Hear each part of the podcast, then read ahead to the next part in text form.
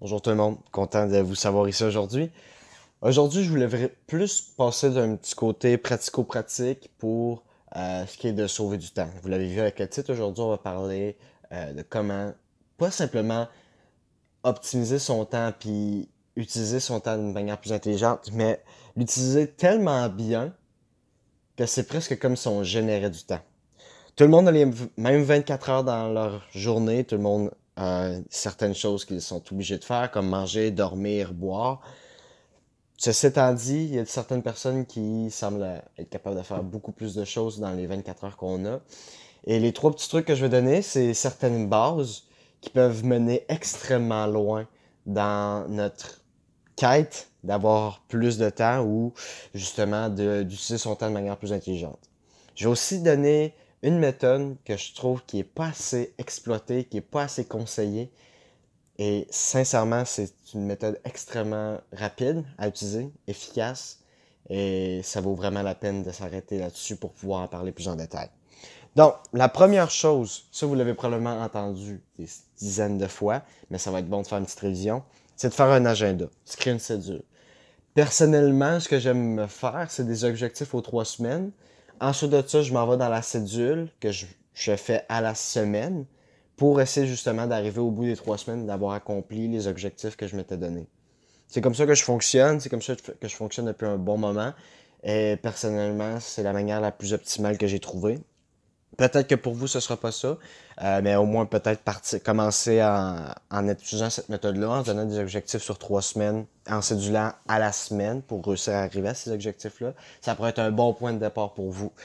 Ce qui est niaiseux avec le fait de screen cédule, c'est qu'on regarde les choses qu'on a à faire et on est capable de, dans la globalité, en voyant tout ça en même temps, de se dire, OK, donc là, ça va être un bon moment pour aller faire euh, cette tâche-là pour X, Y, Z. Euh, ça va être un bon moment pour aller jaser avec, euh, avec Louis, avec John, aller faire l'épicerie, parce que je vais être à la job. Là, en, chemin, en retournant chez moi, je vais passer devant l'épicerie, je vais passer devant chez Louis, je vais passer devant John. Ça va être le bon moment pour justement faire un petit arrêt pour pouvoir faire ce que j'ai à faire là. ça va nous permettre de nous dire, OK, là, je sais que à ce moment-là de la journée, je ne serai pas chez nous. Donc, probablement que faire cette chose-là, qui ne demande pas d'avoir euh, ma tour, mon ordi, qui ne demande pas d'avoir mon petit gym à la maison, qui ne demande pas d'avoir X, Y, Z, ben, je vais pouvoir le faire même en attendant à l'aéroport, par exemple. Je vais pouvoir sur mon portable faire ces choses-là que je m'étais prédit de faire. Donc, ça nous permet vraiment de voir tout le temps qu'on a, les choses qu'on n'aura pas le choix de faire et justement de dealer avec ces choses-là qu'on n'aura pas le choix de faire pour que les autres choses qu'on a à faire soient placées aux bons endroits dans notre cédule pour pas perdre de temps. Comme par exemple euh, à l'aéroport, euh, si j'avais pas regardé les choses à faire, peut-être que j'aurais fait la, la, seule chose que j'aurais pu faire de la semaine à l'aéroport, je l'aurais faite pendant que j'étais chez nous. Et là, je me retrouve à l'aéroport euh, à rien faire parce que justement, la seule chose que j'aurais pu faire à l'aéroport, je l'ai déjà faite. Donc, c'est plein de petites choses comme ça qu'une cédule permet de, de gérer, permet de régler comme problème pour justement optimiser la manière qu'on va utiliser son temps. La deuxième petite chose qu'on va regarder, qui est selon moi aussi importante, mais qui est beaucoup plus difficile à faire parce que ça demande une certaine discipline, c'est de regarder au jour le jour les petites choses que, qui nous font perdre notre temps les petites choses qui nous font procrastiner, les petites choses qui nous euh, déconcentrent, qui finalement, pendant qu'on était en train de travailler sur quelque chose, là on passe sur autre chose. Cette autre chose n'est pas nécessairement utile, mais on va passer 15 minutes dessus puis on va perdre du temps. Ça arrive très souvent, surtout maintenant avec les téléphones. La majorité du temps, cette petite chose-là dont laquelle, laquelle je parle vient du téléphone. On reçoit un texto, après ça on s'en va sur Facebook, là on scroll sur Facebook pendant 10-15 minutes, on vient de perdre 10-15 minutes. Euh, on reçoit une notification, ça va sur son cell, ensuite de ça, s'en va sur une app, là, on perd 10-15 minutes encore, on perd 20 minutes, 45 minutes des fois. Finalement, on vient de perdre ce temps-là.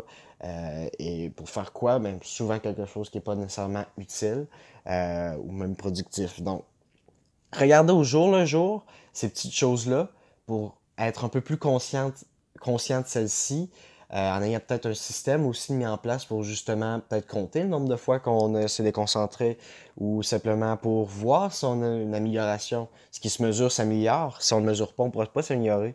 Mais avoir un système, en plus de devenir un peu plus conscient de tout ça, ça permet vraiment de sauver des petites 10-15 minutes ici et là qui au final euh, nous permettent dans une semaine de faire une quand même assez énorme différence. Donc ça, c'est une petite chose à garder à l'œil. Avoir un système, avoir la discipline pour pouvoir faire ça, ça demande un certain temps.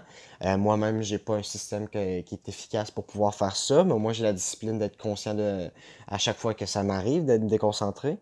Et déjà là, ça l'aide beaucoup et ça permet par la suite d'essayer de faire des petites améliorations qui finissent par sauver du temps, qui devient vraiment significatif sur notre productivité, notre efficacité. Et surtout si on sent... Euh, cette vidéo-là est surtout pour les personnes qui sentent qu'ils ont trop de choses à faire. Si vous sentez que vous êtes capable de tout faire, ben peut-être que passer 10-15 minutes là, ça vous dérange pas. Mais si vous avez l'impression de manquer de temps, si vous avez l'impression de tout le temps dans le rush, probablement que cette vidéo-là peut vous aider. Ça, c'est quelque chose que j'aurais peut-être dû dire au début, mais là, je vais le dire maintenant. C'est vraiment pour les personnes qui se sentent tout le temps dans le rush. Et pour moins sentir dans le rush, vous pouvez commencer par faire ces deux petites choses-là. Et ça peut vraiment faire une différence. La troisième chose que je voulais parler aujourd'hui, qui était aussi le conseil que je trouve qu'on donne pas assez souvent, c'est le fait de regarder ses ressources. Et qu'est-ce que je veux dire par là? C'est principalement regarder notre argent. C'est c'est à dire, mais souvent l'argent, c'est pas juste euh, quelque chose qui nous permet d'acheter des choses, qui nous permet de payer nos bills, qui nous permet de. C'est aussi euh, une, forme euh, d'effort. En tant que tel, l'argent, qu'est-ce que vous avez fait? Vous avez fait un effort, vous avez travaillé, vous avez fait quelque chose qui vous a généré de l'argent. Maintenant, cet argent-là, c'est comme de l'énergie qui est entreposée dans votre compte en banque, dans votre portefeuille, peu importe où vous gardez votre argent. Cette énergie-là peut être utilisée pour payer ses factures, oui, payer des trucs qu'on veut payer, oui, mais ça peut être aussi utilisé pour payer du temps. C'est comme ça qu'une business fonctionne aussi.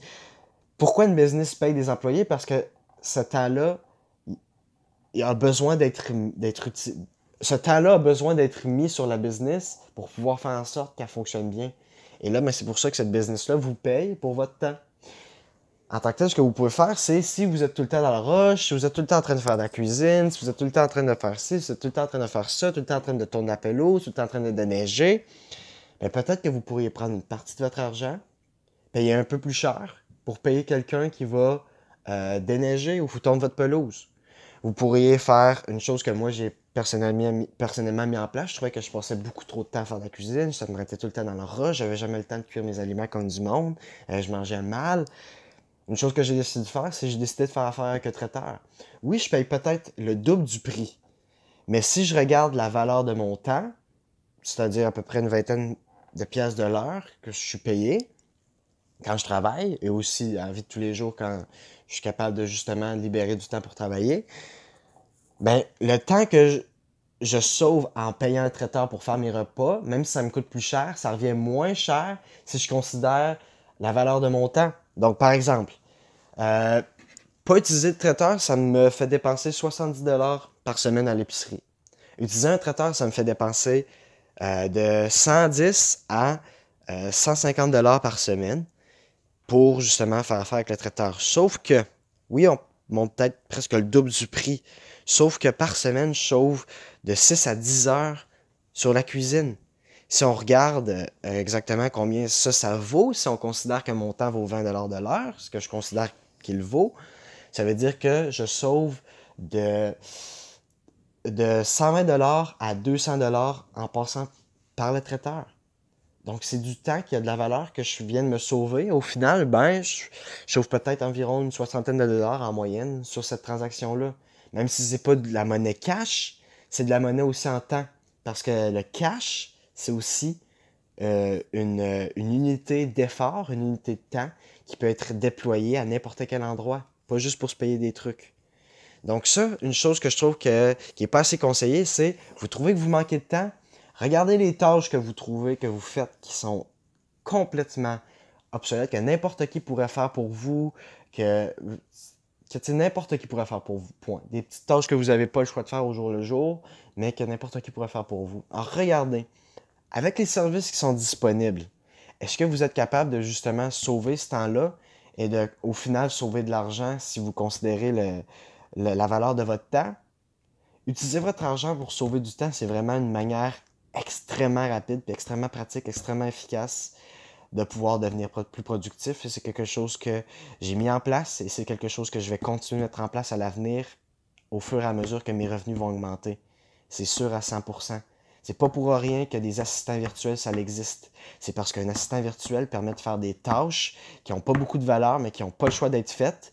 Et ça permet à des gens qui ont des revenus élevés de justement mettre du temps dans ce qui génère leurs revenus plutôt que dans des tâches qui n'ont pas le choix d'être faites pour pouvoir par la suite générer des revenus.